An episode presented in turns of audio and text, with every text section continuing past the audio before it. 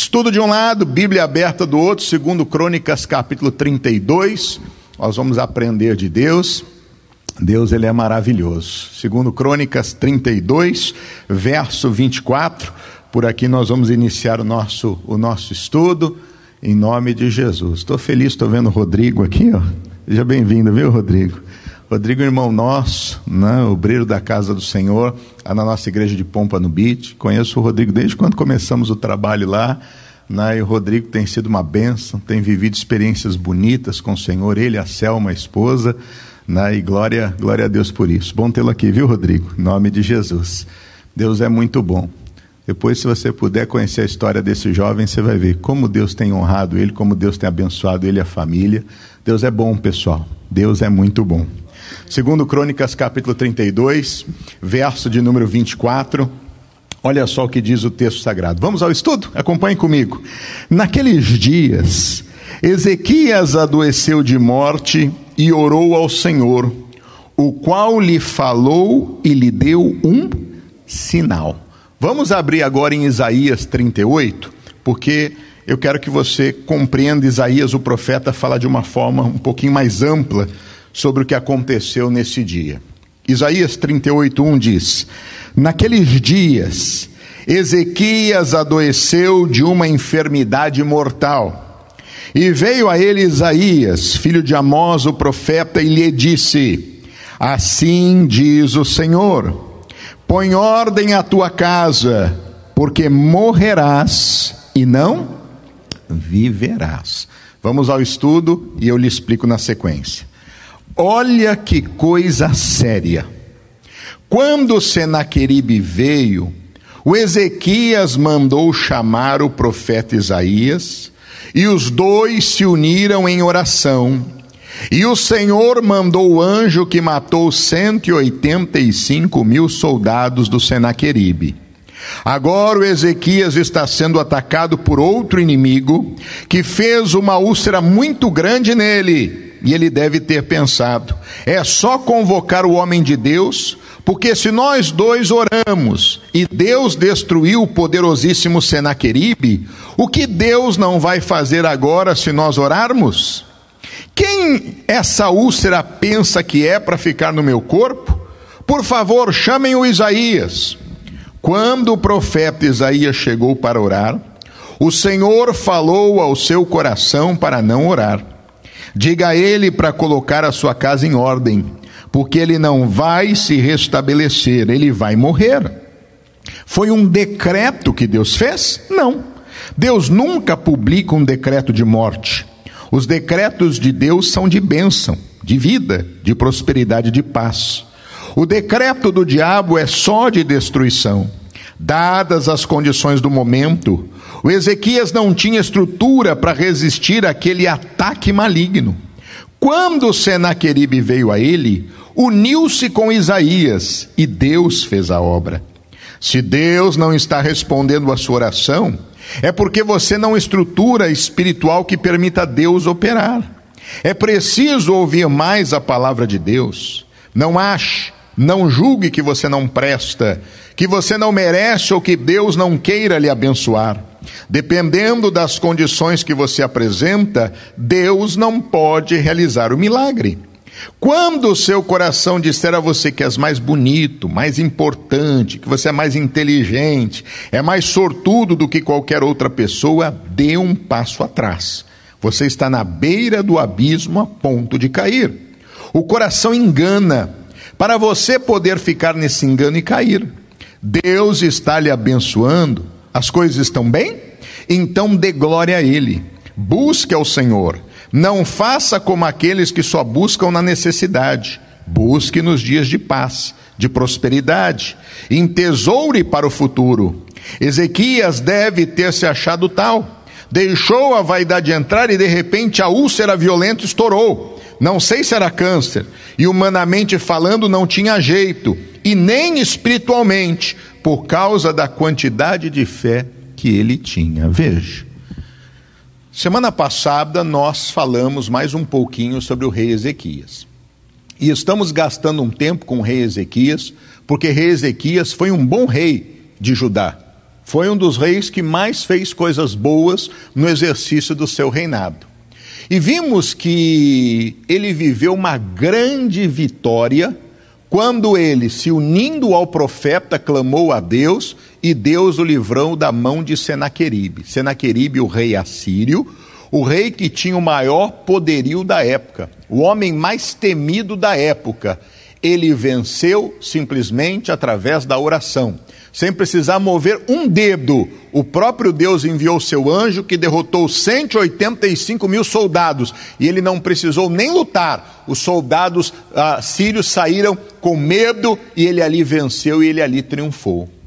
Esse homem que viveu uma grande experiência, uma grande vitória, agora ele recebe uma palavra dura. O Ezequias, põe ordem à tua casa, porque você morrerás e não viverás. Cuidado, não é porque nós temos uma vitória na vida, ou estamos tendo algumas vitórias na vida, que significa que está tudo bem conosco. Como também não é porque estamos enfrentando lutas ou batalhas que significa que tudo está perdido na nossa vida. Não se engane em relação a isso. Muitas pessoas, quando estão passando momentos de lutas, de tribulações, elas são mais sensíveis a buscar a Deus, porque batem em todas as portas e muitas vezes as portas não se abrem, e elas sabem que Deus é a sua saída, é a sua chance, é a sua esperança. Mas quando as coisas estão caminhando bem, é aí onde nós corremos o maior risco. Sabe por quê? Porque nós nos acomodamos. E achamos que porque tudo está bem, é porque Deus está com a gente, é porque estamos fazendo tudo certo. E nem sempre uma pessoa que está tendo sucesso ou vencendo na vida está fazendo tudo certo. Isso incomoda muita gente. A Bíblia fala: não tenha inveja da prosperidade dos ímpios e nem deseje estar com eles, porque cedo serão ceifados como verdura. Quantas pessoas que nós já vimos nessa vida e olhamos como se fosse uma referência de sucesso, uma referência a, de ganho, exemplo a ser seguido, pessoa essa que todos queriam chegar perto ou ouvir, e de repente a verdade sobre essa pessoa vem à tona, o escândalo aparece, e aquele que era o motivo de grande orgulho passa a ser motivo de vergonha. Né? Passa a ser motivo de vergonha. Então não se engane com sucesso de nada nem de ninguém. E se Deus lhe abençoar, não deixe isso engrandecer o seu coração, a ponto de você achar que é a sua força, que é a sua capacidade ou que é a sua habilidade. Um filho de Deus tem que estar na presença de Deus. Ele foi e ele teve uma úlcera que toma o seu corpo. Naquele momento ele chama o profeta, talvez na expectativa de encontrar ajuda e vitória. O que o profeta disse para ele não era aquilo que ele queria ouvir mas era aquilo que ele precisava ouvir. Não espere que Deus só fale para você aquilo que você quer ouvir. Mas saiba que Deus vai falar sempre para você aquilo que você precisa ouvir. Você gostando ou não gostando, mas é aquilo que você precisa ouvir. Porque é aquilo que vai te abençoar. Uma repreensão, meu irmão, quando ela é dada, a Bíblia diz que na hora ela não produz alegria. Porque quando uma pessoa é repreendida na hora, aquilo é um sentimento até de tristeza. Mas toda repreensão ela é boa. Porque quando você para e entende porque você está sendo repreendido, ali te dá condições de você fazer aquilo que precisa ser feito, acertar naquilo que precisa ser acertado, e a partir de então, Deus vai poder te honrar por causa disso. A palavra para Ezequias foi dura: Ezequias, põe em ordem a tua casa porque você vai morrer e você não vai viver. Irmão, imagina alguém chegar para você e falar assim: olha, seus dias de vida estão contados. Talvez pessoas aqui já passaram por situações como essas em questões médicas, aonde os próprios doutores lhe desenganam e dizem: olha, não dá mais para fazer nada Talvez na sua família você já viu situações como essas, aonde com toda a experiência não tem o que fazer. E aí nessa hora de duas coisas, ou a gente confia, ou a gente deixa o desespero tomar conta e a gente se entrega. Naquele momento, a situação não era fácil, mas uma atitude precisava ser tomada. E eu e você, diante das batalhas da vida, das adversidades da vida, diante dos nãos que nós ouvimos, ou diante das repreensões que Deus nos traz pela palavra, ou da dureza da palavra que às vezes vem ao nosso coração, nós precisamos tomar uma postura.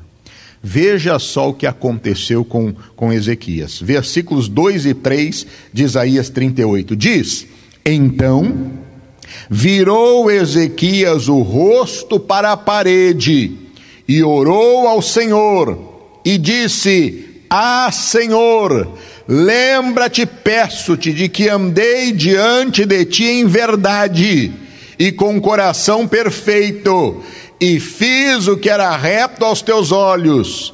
E chorou Ezequias muitíssimo. Vamos ao estudo e eu explico. Quase sempre nós achamos que o erro está nos outros, ou até em Deus, menos em nós. Ezequias demonstrou isso, mas nós devemos orar mesmo que achando que Deus é o culpado. Temos que falar com Deus, abrir o coração. A oração de Ezequias tem três fases. A primeira, lembra-te, peço, de que andei diante de ti em verdade. Quer dizer, eu fui teu servo verdadeiro e fiz aquilo que eu aprendi. O Senhor está esquecido. Essa é uma oração revelando que ele ainda tem uma certa mágoa no coração de quem acha que está certo. Segundo, e com o coração perfeito.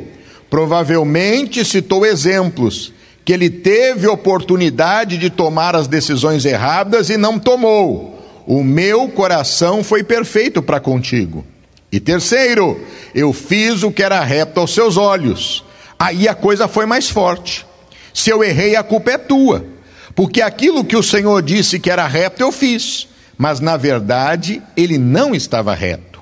Quando ele se esvaziou e apresentou todas as razões, colocou tudo no altar de Deus, o Espírito Santo entrou com uma revelação e chorou Ezequias muitíssimo. Com certeza, ele assumiu que deixou a vaidade entrar no coração, que se achou uma pessoa importante. Realmente eu dei cordas à vontade humana eu achei que agora podia tudo, porque o Senhor deu a vitória sobre Senaqueribe. Falou muito, chorou muito. Quando você entra nesse ponto, que você se vê como Deus o vê, você como realmente você é. O coração do homem é enganoso. A pessoa, mesmo vendo a palavra condenando, ela consegue uma justificativa para poder ficar longe de Deus. O bom é quando você se encaixa na palavra. Abre o coração. Isaías não tinha deixado o pátio do palácio quando Deus falou com ele. Meu irmão, isso aqui é muito sério, preste atenção. No momento em que ele recebe aquela palavra do profeta: põe ordem à tua casa, porque morrerás e não viverás. O Ezequias se vira para a parede. E a Bíblia diz que ele fala com Deus. E ele faz três colocações importantes e é a mesma colocação que muitas vezes nós fazemos de pronto quando nós somos questionados sobre algo, quando somos repreendidos de imediato. É sempre achar que o problema não somos nós, o problema são sempre os outros. E ele começa dessa forma. Há um homem na Bíblia Sagrada que teve a mesma postura. Qual é o nome de um homem que era íntegro, reto, temente a Deus e que se desviava do mal? Qual é? Jó. Quem disse que Jó era íntegro, reto, temente a Deus e se desviava do mal? Foi o próprio Deus. Só que na vida deste homem, Satanás começou a questionar e disse: ele teme em vão, ele respeita em vão. Toca em tudo que ele tem para ver se ele mantém essa sinceridade. Deus falou: está na tua mão. Está na tua mão. Só não toca na vida dele. Meu irmão, o Satanás levou os filhos dele, levou todos os bens que ele tinha.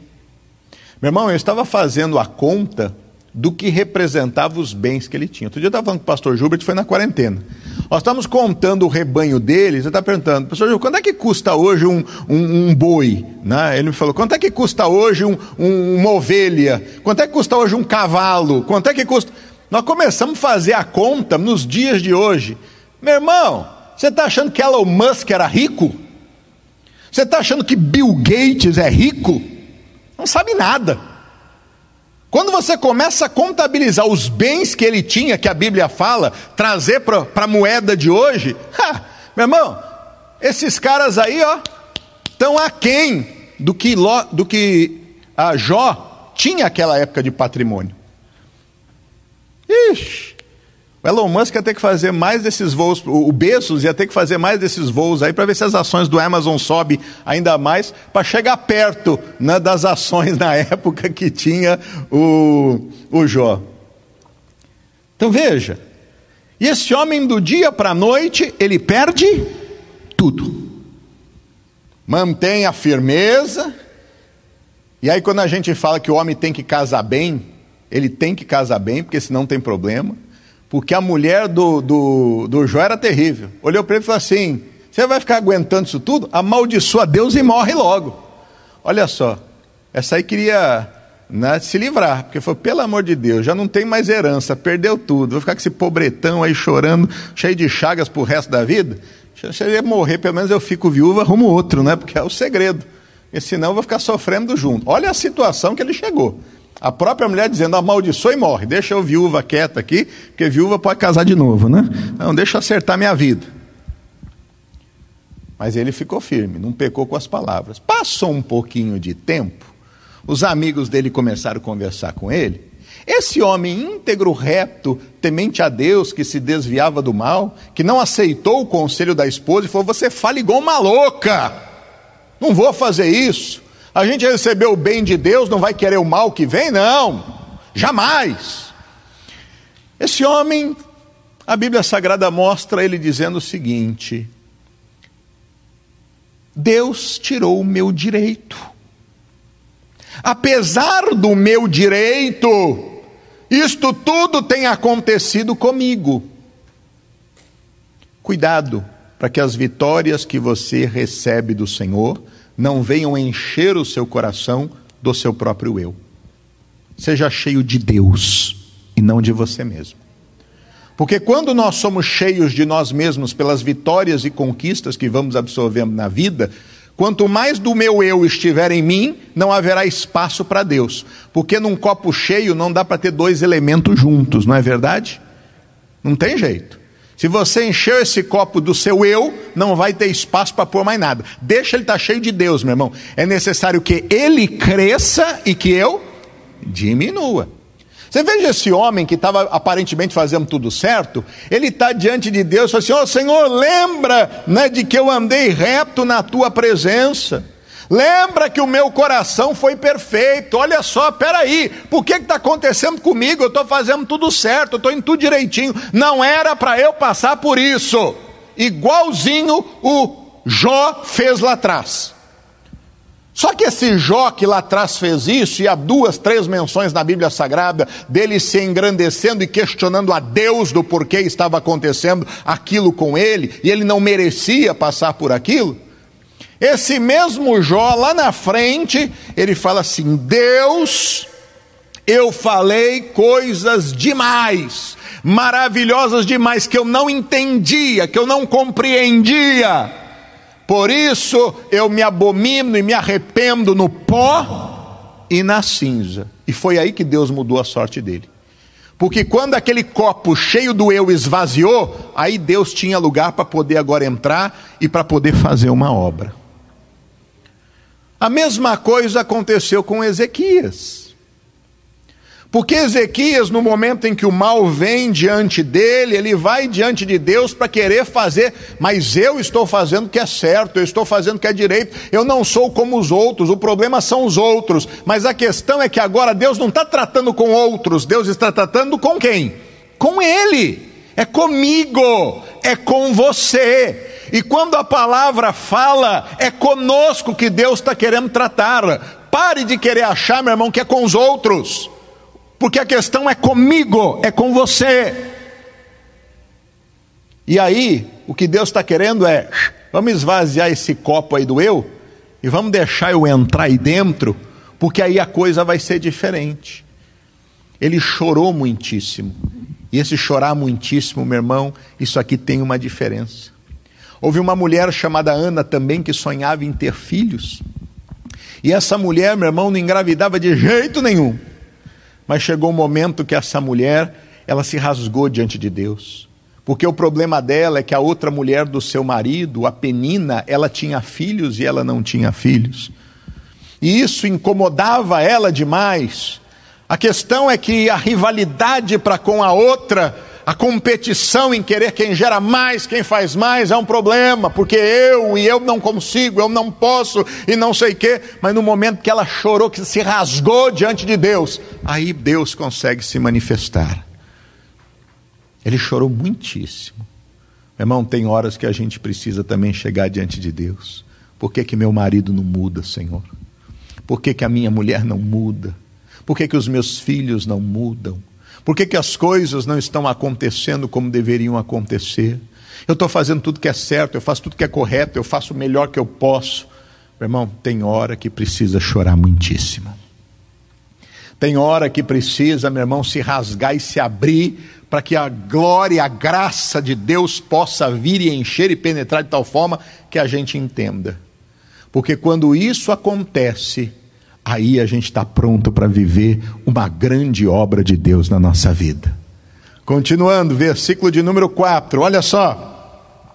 Então veio a palavra do Senhor a Isaías dizendo: Vai e dize a Ezequias: Assim diz o Senhor, o Deus de Davi teu pai: Ouvi a tua oração e vi as tuas lágrimas, e eis que acrescentarei aos teus dias quinze anos, e livrar-te-ei das mãos do rei da Síria, a ti e a esta cidade, eu defenderei esta cidade. Vamos no estudo. Então, por que Deus mudou de pensamento? Deus não mudou. A oração de Ezequias fez ele mudar. Você nunca vai mudar a Deus, ele é bom. Deus nunca é mudado por circunstância nenhuma.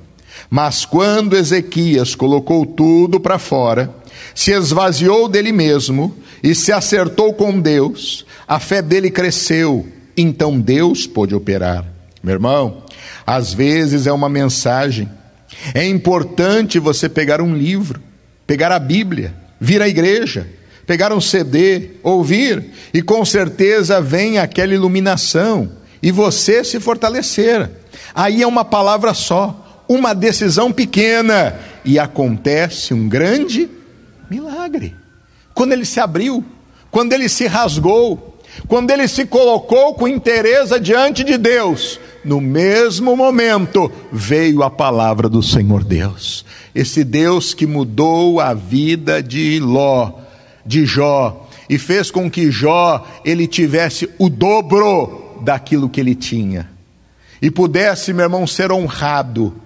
Esse mesmo Deus que honrou a Ana quando eu lhe citei, lhe dando a graça de ter um filho, e não foi qualquer filho, foi Samuel, um homem que foi profeta, um homem que foi juiz, um homem que foi sacerdote, o único homem que a Bíblia Sagrada mostra que reuniu os três poderes na mão dele foi Samuel. Ele pôde julgar, ele pôde legislar e ele pôde exercer o sacerdócio. Meu irmão, esse homem foi pleno diante de Deus, porque é assim que, quando a bênção de Deus é gerada, acontece e se manifesta na nossa vida. Foi isso que Deus ele fez. Ele agora, diante daquela sinceridade, Deus agora está agindo.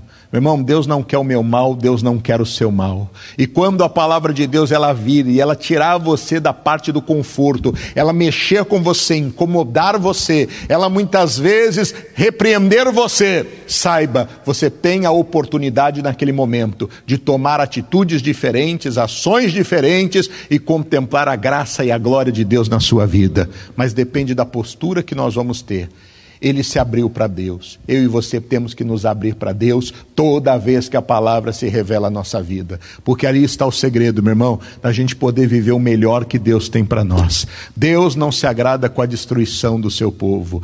A Bíblia diz que Deus não é tentado pelo mal e a ninguém tenta com o mal. Portanto, Ele quer se manifestar na minha e na sua vida. Ele quer nos abençoar. E Ele vai fazer isso. Continuando. Vamos voltar para segunda reis agora.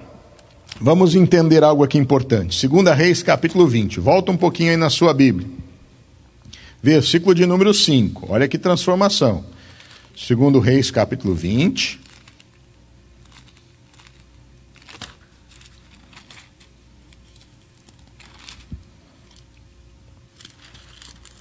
Verso de número 5. Diz: Volta e dize a Ezequias: chefe do meu povo, assim diz o Senhor, Deus de Davi teu pai, ouvi a tua oração e vi as tuas lágrimas, eis que eu te sararei, e ao terceiro dia subirás à casa do Senhor. Vamos ao estudo. Deus sempre considera o cargo que ele deu para você. Não despreze a missão de Deus. Deus tinha colocado Ezequias como chefe do seu povo. E para ele, ele continuava sendo chefe. Se Deus colocou você em um ministério de patrocinador, você é um dos responsáveis pelo programa estar no ar. Então Deus considera você como tal. Deixa eu pontuar uma coisa importante. Eu me lembro quando eu fui ser consagrado ao ministério pastoral. Na Igreja da Graça, como é que funciona a questão da ordenação? Eu vou lhe explicar. Primeiramente, você está na igreja, você é um obreiro. E aí você passa a servir voluntariamente como um obreiro. Há pessoas que têm um chamado para o exercício pastoral. Então essas pessoas deixam de ser obreiros voluntários e eles passam a vir à casa de Deus e serem obreiros fixos. Ou seja, vão ser preparados, vão passar pelo seminário, vão ter um treinamento de perto. A gente os chamam de evangelistas. Essas pessoas que estão servindo a Deus, depois elas vão ser dadas responsabilidades na casa de Deus. Então elas vão ter um culto para fazer, elas vão ter um ministério para poder dirigir, e muitas vezes elas vão ter uma congregação para poderem pastorear. Aí essas pessoas, à medida que passam a ter uma congregação para pastorear, essas pessoas são chamadas de pastores. Mas são pastores comissionados, ou seja, foi dada a eles uma missão, um exercício.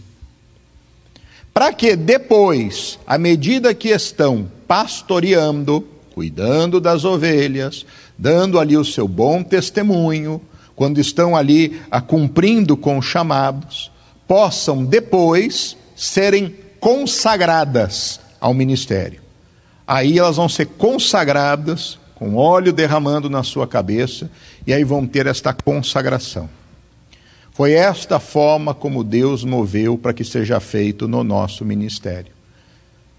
Então, às vezes, o pastor, para ser consagrado, ele já tem anos de exercício ministerial. Ele já está anos, muitas vezes, à frente de uma congregação. Não há um número certo para isso. E tudo isso, para quê?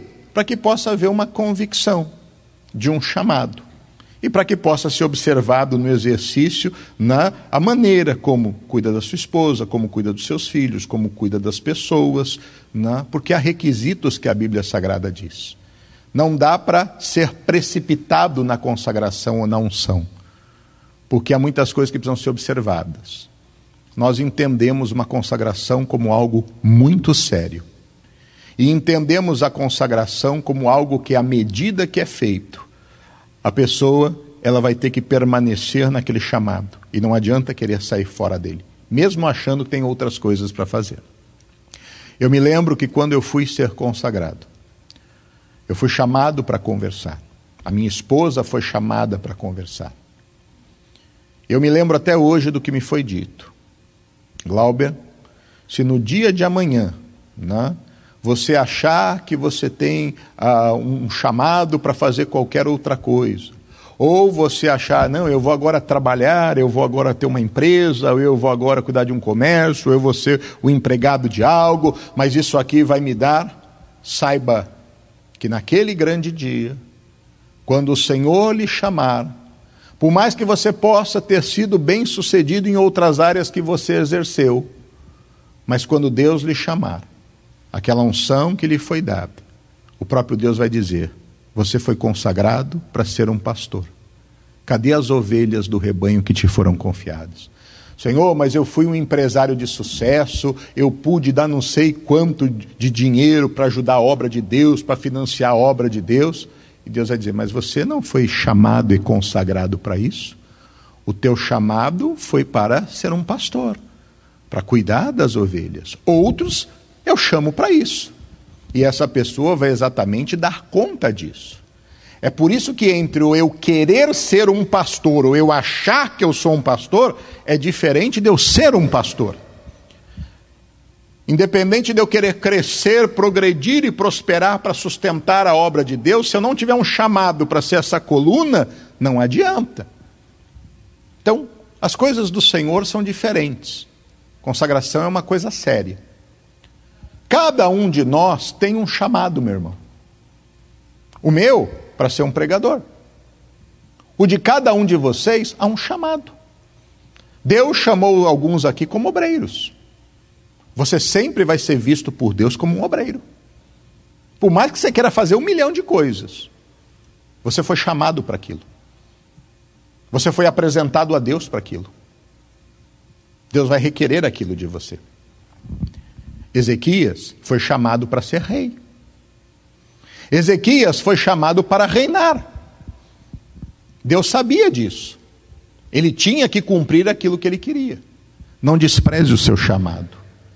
Quantas vezes Deus confia coisas na nossa vida, meu irmão, e a gente começa a fazer algo, mas no meio do caminho as circunstâncias tiram a gente do caminho. Deixa eu lhe dizer, volta para o caminho, porque aquilo que Deus te deu é irrevogável. Sempre você vai ser cobrado por Deus por aquilo. Não adianta se esconder, porque aonde você for, ali você vai ser visto dessa forma. Você é um obreiro, você é um pastor. Ah, não, não vou mais estar nessa igreja, vou para outra. Você vai chegar lá, aquela pessoa que está à frente por ser de Deus, tendo contato e sensibilidade com Deus, ela vai ver você no meio da multidão. Se for uma igreja pequena, vai te ver. Se for uma igreja grande, com milhares de membros, vai te ver do mesmo jeito. Não adianta. E vai chegar para você e vai te chamar para algo, vai colocar você para fazer algo. E você estava saindo porque você já não queria, mas não adianta você querer fugir, porque aquilo que te foi dado, aquilo vai te ser cobrado. A um deu cinco talentos, cadê meus cinco talentos? A um deu dois talentos, cadê meus dois talentos? A um deu um talento, cadê meu um talento? Todos devolveram, mas aquele que não multiplicou o talento que deu, não foi para a destra do Pai. O que só devolveu o talento que tinha, foi lançado nas trevas exteriores. Porque algo que Deus confiou na tua vida é para você crescer e multiplicar. Algo que Deus confiou na tua vida é para você fazer. As lutas não te impedem de fazer a obra de Deus. As dificuldades e as batalhas não te impedem de você ser a bênção que Deus quer que você seja. Mas se você tem um coração aberto, elas vão te forjar para você fazer cada dia melhor. Ele virou para a parede e ele chorou muitíssimo. Deus falou: acrescenta mais 15 anos na vida dele. Meu irmão, Deus também quer acrescentar coisas grandes na tua vida. Você pode estar passando por momentos de luta difíceis. Você pode estar aqui passando um momento complicado. Você pode estar enfrentando uma batalha interior na sua vida muito grande. Meu irmão, Deus quer honrar você. Fica firme. Permaneça firme. Permaneça diante de Deus. Não esmoreça. Deixa o Senhor honrar você. E Ele quer fazer isso. Ele falou com ele. Versículos 6 e 7. Olha o que diz. E acrescentarei aos teus dias 15 anos e das mãos do rei da Síria te livrarei, a ti e a esta cidade, e ampararei esta cidade por amor de mim e por amor de Davi, meu servo. Disse mais Isaías: Tomai uma pasta de figos, e a tomarei, e a puseram sobre as chagas, e ele sarou. Aqui tem uma grande revelação de Deus. Então quer dizer que qualquer pessoa que tiver uma úlcera pode pegar uma pasta de figo e colocar em cima? Não faça isso. Você pode até matar a pessoa com essa atitude. No caso de Ezequias, Deus usou um tratamento natural porque o figo para o corpo dele era uma grande bênção e ele não tinha uma reação alérgica. Qualquer alimento tem uma energia muito forte, é preciso saber. Mas Deus sabe todas as coisas. E sabia que Ezequias ia se levantar com a energia que tinha o figo. Você pode até ser uma pessoa que não suporte o figo, a banana, a alface, mas Deus pode orientar você de maneira correta ou curar direto. O caso de Ezequias era até uma forma de o povo da medicina abrir os olhos. Deus gosta de usar pessoas que trabalham na medicina também. Ninguém, prega o, ninguém que prega o evangelho deve desacreditar os médicos, porque eles são uma bênção de Deus que trabalham cumprindo a vontade de Deus. E aqui ele deu esse exemplo. Não quer dizer que se serviu para Ezequias, serve para mim ou para você. Entenda uma coisa. Naquele momento, Deus dá uma direção. E Deus move a forma como fazer. Fica na presença de Deus. Eu me lembro um exemplo do caso da esposa de Kenneth Reagan. Kenneth Reagan, meu irmão, estava morto. Ele viveu uma experiência com Deus no leito de morte muito grande e o Senhor o trouxe à vida. Ele viveu um milagre muito grande.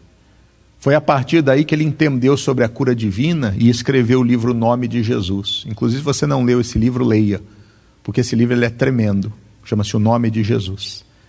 E ele compreendeu a cura divina da maneira que nós também compreendemos a cura divina. A mulher dele, passado um tempo, ela ficou muito mal no hospital. E ele orava por ela, intercedia por ela, repreendia o mal, e ela não era curada de jeito nenhum.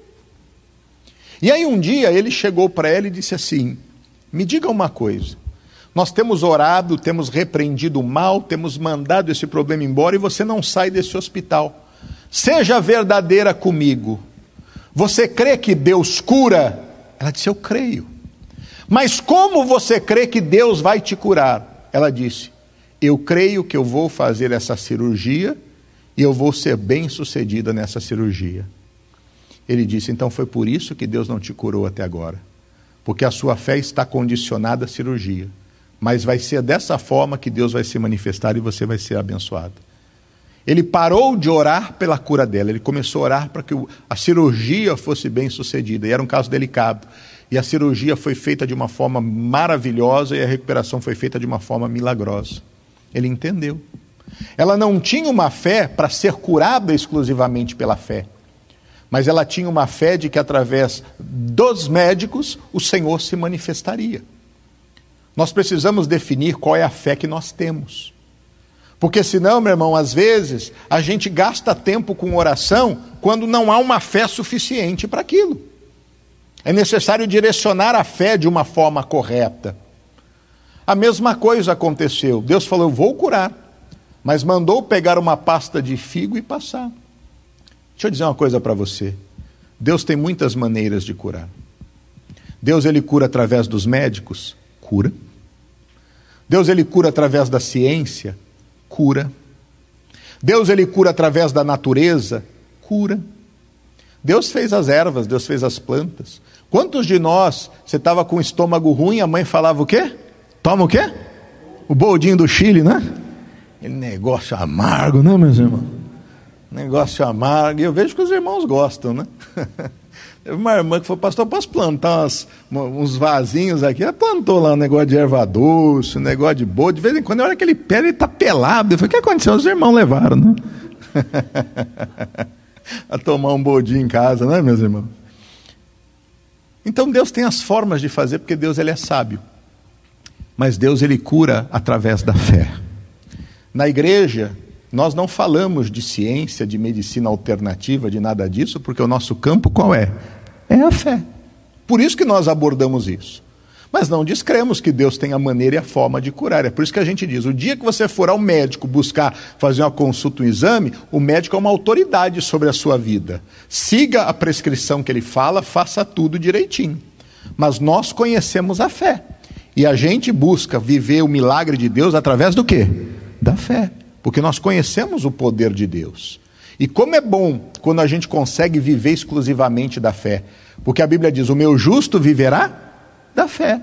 Né? Isso é agradável a Deus. Então vamos crescer na fé, vamos desenvolver. No caso dele foi importante. E é importante você conhecer também da tua vida e do teu corpo, pessoal. É importante. Deixa eu contar uma coisa pessoal que aconteceu comigo que me fez entender um pouco sobre isso. Eu, há um tempo atrás, eu fiz um exame sanguíneo, na qual eu fiz reação do meu sangue com vários alimentos. Porque de vez em quando vinha uma dor de cabeça, era um negócio chato que não era brincadeira. E aí o que, que eu descobri? Né? Que o meu corpo, ele é alérgico a alho. Toda vez que eu como alho, que eu vou num restaurante, tal, tal, tal, é automático. É eu comer o alho, tem um lugar certinho aqui na minha cabeça que dói. Eu já descobri, eu sei que tem alho na comida. Em casa, por exemplo, não tem alho. O dia que o pastor for na tua casa, por favor, não põe alho. Eu te agradeço se você fizer uma comidinha sem alho para mim, viu? Mas eu vou dizer, mas é uma coisa incrível. Então o que, que eu faço? Eu sei que aquilo não me faz bem, o que, que eu faço? Eu tiro da minha vida. E isso me ajuda bastante. Então veja, tem coisas que a gente precisa compreender. Deus é sábio na maneira de fazer todas as coisas. Você já viu pessoas que às vezes têm alergia a frutos do mar? A pessoa come o negócio empola, pode até matar, né? Negócio é sério, pessoal. Às vezes acontece com a gente, né? Às vezes uma coisa que parece inocente, por isso que não dá para seguir uma receita para todo mundo. Cada pessoa é diferente, cada pessoa tem uma maneira de ser. Tem gente que o café para ela faz bem, tem gente que o café faz mal, não é certo?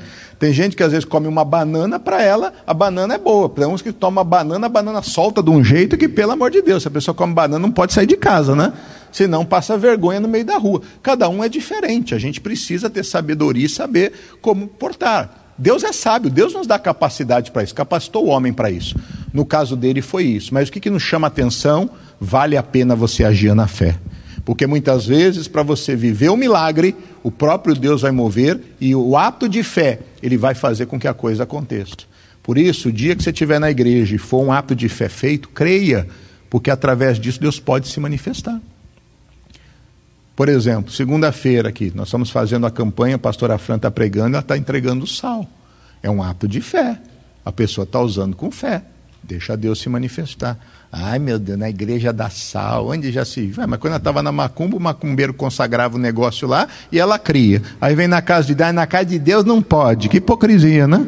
Mas pode, até porque quem ensinou isso foi o próprio Deus. As águas estavam amargas, o que, que Deus falou? Pega o galho, joga na água. A água amarga se tornou o quê? Boa. Tava lá a água com problema, tinha morte, a água não prestava, a água era ruim. Joga o sal, jogou o sal na água, o que, que aconteceu? ficou boa, trouxe cura para todo mundo. Que história é essa? O camarada está cego. Jesus falou o quê? Pegou, cuspiu no chão, fez o lodo, passou no olho dele, falou: vai e lava-te no tanque de Siloé. Ele lavou, foi o cuspe que curou ele? Meu irmão, fé.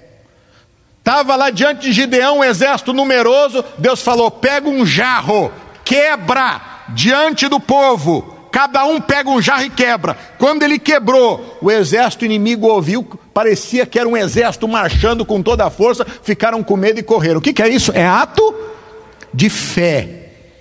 O Paulo pegava a túnica e dava para as pessoas, e as pessoas pegavam a túnica e eram curadas, as pessoas endemoniadas eram libertas. O Pedro botava o povo deitado e passava contra o sol, e a sombra dele passava nas pessoas, e as pessoas elas eram curadas. E o que, que é isso? É ato de fé. Então, quem não tem fé não compreende ato de fé, por isso que questiona a fé. Mas quem tem fé não questiona atos de fé. Quem tem fé ouve e faz, e sabe que Deus vai honrar. Aquele ponto de contato, não é o ponto de contato que vai fazer o milagre, mas é a fé que a pessoa manifesta é que vai fazer o milagre. Passa a pasta do figo nele, e ele vai ser curado. E olha o que aconteceu, versos 8 e 9. Diz: E Ezequias disse a Isaías: Qual é o sinal que o Senhor me sarará? E de que ao terceiro dia subirei à casa do Senhor? E disse Isaías: Isso te será sinal da parte do Senhor, de que o Senhor cumprirá a palavra que disse: Adiantar-se a sombra 10 graus, ou voltará 10 graus. Vamos ao estudo. Eles tinham um relógio de Acás, em que se marcava o tempo pela declinação da sombra. Tem lugares pelo mundo que existem esses relógios. Uma coisa até fácil de fazer para quem entende um pouco. Lá em tem um parque, e quando eu estou lá eu faço a caminhada e lá tem um relógio e fica batendo. Isaías disse que ele podia pedir o sinal. A sombra vai adiante 10 graus, 40 minutos do nosso tempo, ou vai retroceder 10 graus. Veja a sabedoria de Ezequias. Você não tem que ter medo do milagre. Tem cristãos que têm. Quando são curados, não querem fazer o exame. Meu irmão, isso é importante. Quando Deus falar com você, creia. Haja na fé. Uma vez uma senhora chegou para mim e falou assim: Pastor, olha, eu tomei uma decisão. Eu não vou mais tomar o remédio tal porque eu creio que eu vou ser curado. O que, que o senhor acha? Eu disse: Continua tomando o remédio. Mas eu estou dizendo para o senhor aqui que eu creio que eu vou ser curado. Se a senhora cresce, não ia me perguntar. Porque se a senhora quer saber o que eu penso, é porque a senhora não crê. Se cresce, não ia me perguntar. Quem foi que mandou tomar o remédio? Foi o médico. Foi ele que mandou parar? Não foi. Então continua tomando. Ah, mas eu creio que eu estou curado. Então volta lá no médico e faz o exame. Porque o mesmo médico que mandou tomar, ele vai refazer o exame, vai ver que a bênção está completa e ele vai dizer para você o quê? Para de fazer. A Lisete contou testemunho aqui, duas semanas atrás. Foi fazer o exame, a médica com todo jeitinho, olha, desculpa dizer, o câncer que você tinha voltou. Ela, não, está errado isso. Está errado isso. Não, eu sei que tem, né, né aquela coisa toda. Não, eu estou curada, eu tenho certeza. Então vai refazer o exame. Refez, graças a Deus. Está lá o resultado do exame. Está curada, está limpa, não tem câncer. Meu irmão, mas numa hora como essa, se você aceita, ah, meu Deus, voltou, e agora? O que, que vai ser? Não, vou refazer esses exames aí. Que história é essa? O meu Deus não é Deus de confusão. Meu Deus não é Deus de confusão. Olha só a sabedoria de Ezequias. Eu não quero que adianta, porque adianta é fácil, quero que volta. Meu irmão, ele está clamando: o Senhor vai fazer essa obra em mim? Então, Deus, faz o tempo voltar. O céu já tinha parado, o sistema solar já tinha parado, quando um homem chamado Gideão, numa batalha, estava lutando e ele precisava continuar lutando. E ele clamou: Sol, detente em Ajalom, tu lua no vale de Gibeão e quase por um dia inteiro, meu irmão, o sistema solar parou para que aquele homem pudesse vencer os inimigos. Foram 23 horas e 20 minutos que o sistema do universo solar parou, o movimento da Terra parou para que ele pudesse fazer a obra. O que o Acás está pedindo era: Deus, faz voltar 10 graus. O que isso significa? Faz voltar o tempo 40 minutos. Era o que estava faltando para completar um dia que a Terra parou. Para poder das 24 horas certinho. Faz o tempo parar. Meu irmão, quem é que pode fazer a movimentação da Terra parar? Só Deus. Porque não há outro que possa fazer isso. Quando Deus falar com você, não tenha medo. Quem tem poder para mudar a imigração? Deus.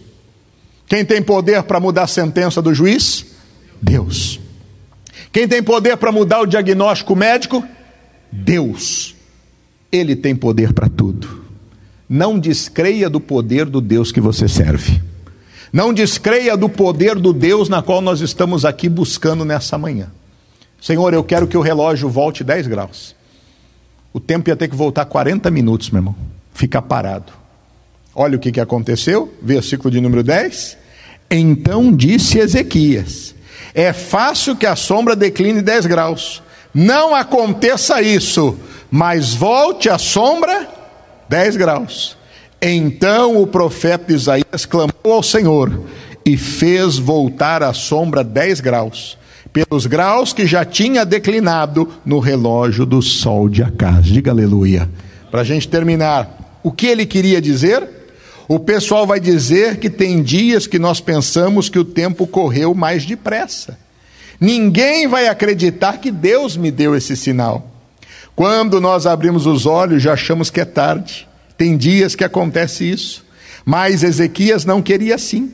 Eu quero que a sombra volte 10 graus. Meu irmão, ele não sabe o que pediu. Nós sabemos que a terra gira em torno do sol e de si mesma, e por isso acontece a noite e o dia. Deus teve que frear o planeta Terra, frear todos os planetas, os astros e fazer eles voltarem atrás, porque mágica não existe. Tudo por causa de uma obra. Deus estava mostrando aqui que ele pode fazer qualquer coisa por causa da sua obra na palavra dele.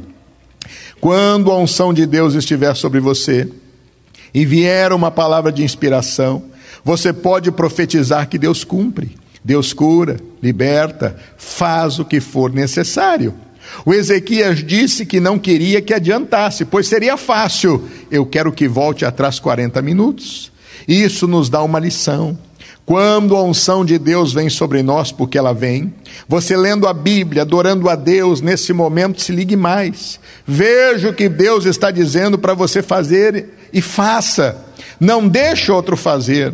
Profetize a destruição do mal e um futuro melhor. E creia que Deus vai cumprir a palavra. Deus pode fazer qualquer coisa por você. Meu irmão, vamos ficar de pé e vamos orar. Porque nessa hora coisas vão acontecer. Deixa a graça do Senhor Deus se manifestar na sua vida. Eu não sei qual a necessidade que você tem, eu não sei a luta que você tem passado, eu não sei, meu irmão, qual é a pressão que você tem enfrentado, mas Deus não trouxe você aqui à toa. Talvez você está aqui e o teu corpo está pedindo, vai embora, eu não estou aguentando, a situação está difícil. Meu irmão, nessa oração Deus pode restabelecer, renovar tuas forças, restaurar você, trazer alegria para o teu coração, trazer cura para a tua vida. Deixa a glória de Deus brilhar sobre você. Feche os seus olhos, coloca a mão sobre o seu coração coração, Pai querido, nós estamos, meu Deus, na tua presença. Senhor, que alegria temos em poder ouvir, Pai, da tua palavra, que alegria temos, Senhor, em poder estar aqui hoje e ouvir, meu Deus, da tua voz e buscar a tua face, porque, meu Deus, tu és maravilhoso, oh Senhor. Depois de tantas vitórias que Ezequias teve, o mal veio sobre ele. Aquele mal realmente era o fim. Meu Deus, olha para essa pessoa que também está passando por momentos muito difíceis, delicados na vida. São problemas emocionais, sentimentais, conjugais, familiares. Problemas, meu Deus, relacionados ao trabalho, relacionados à família. Meu Deus, sentimentos frustrados, batalhas, meu Deus, inesperadas, questões, meu Deus, familiares, mas que têm diretamente afetado este homem e esta mulher. Mas, meu Deus, nessa hora essa pessoa se coloca diante de Ti. Quantos, meu Deus, o Senhor tem honrado, o Senhor tem abençoado, tem prosperado. Eu te peço, guarda o coração destes, para que eles jamais venham deixar o eu prevalecer, mas que eles possam continuar, meu Deus, com o temor no coração, com respeito ao Senhor e a tua palavra no coração, para que sejam sempre guardados por ti. Mas eu te peço, meu Deus, se em alguma vaidade tomou conta, meu Deus, ajude essa pessoa a voltar para a posição na qual o Senhor a chamou, de entrega, de temor, porque essa é a vontade do Senhor. E eu te peço, meu Deus, em nome de Jesus.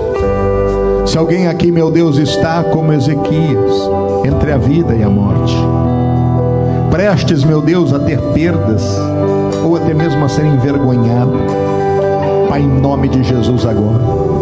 Ouça a oração sincera que essa pessoa faz contigo. Meu irmão, esse momento é teu e do Senhor. Essa oração eu não posso fazer por você, mas essa oração você precisa fazer por você. Esqueça quem está do teu lado, seja aqui na igreja, seja em casa, seja no carro, onde você estiver. Esse é o momento de você abrir o teu coração e falar com Deus. Tem esse minuto para você falar com Deus. Tem esse minuto para você rasgar o teu coração e falar com Deus. Ezequias orou. Ezequias com sinceridade falou com Deus. Fale com Deus, meu irmão. Se você tem tido questionamentos na sua vida, por quê? Fale com Deus não esconda. Ezequias não escondeu o que ele pensava, o que ele achava, ele falou com Deus com sinceridade. Fale com Deus também com sinceridade.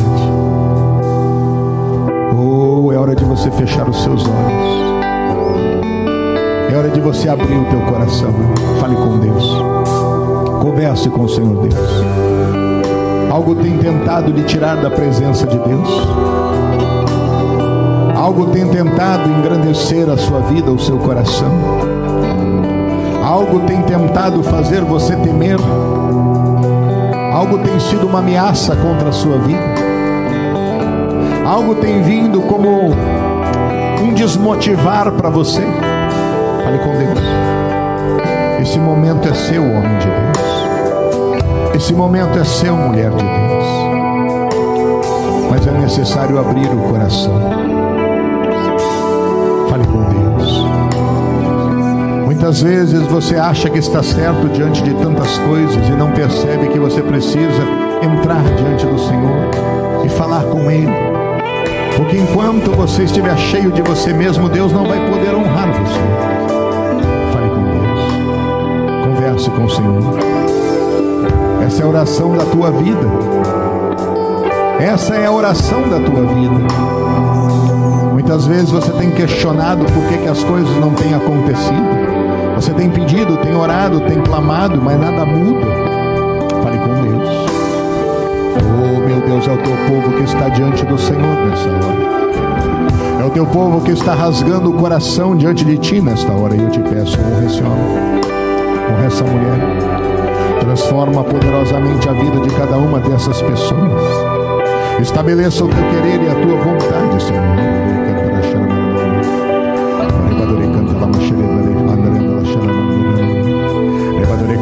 Suryandri Handri Handri Shadgarya Sandri Handram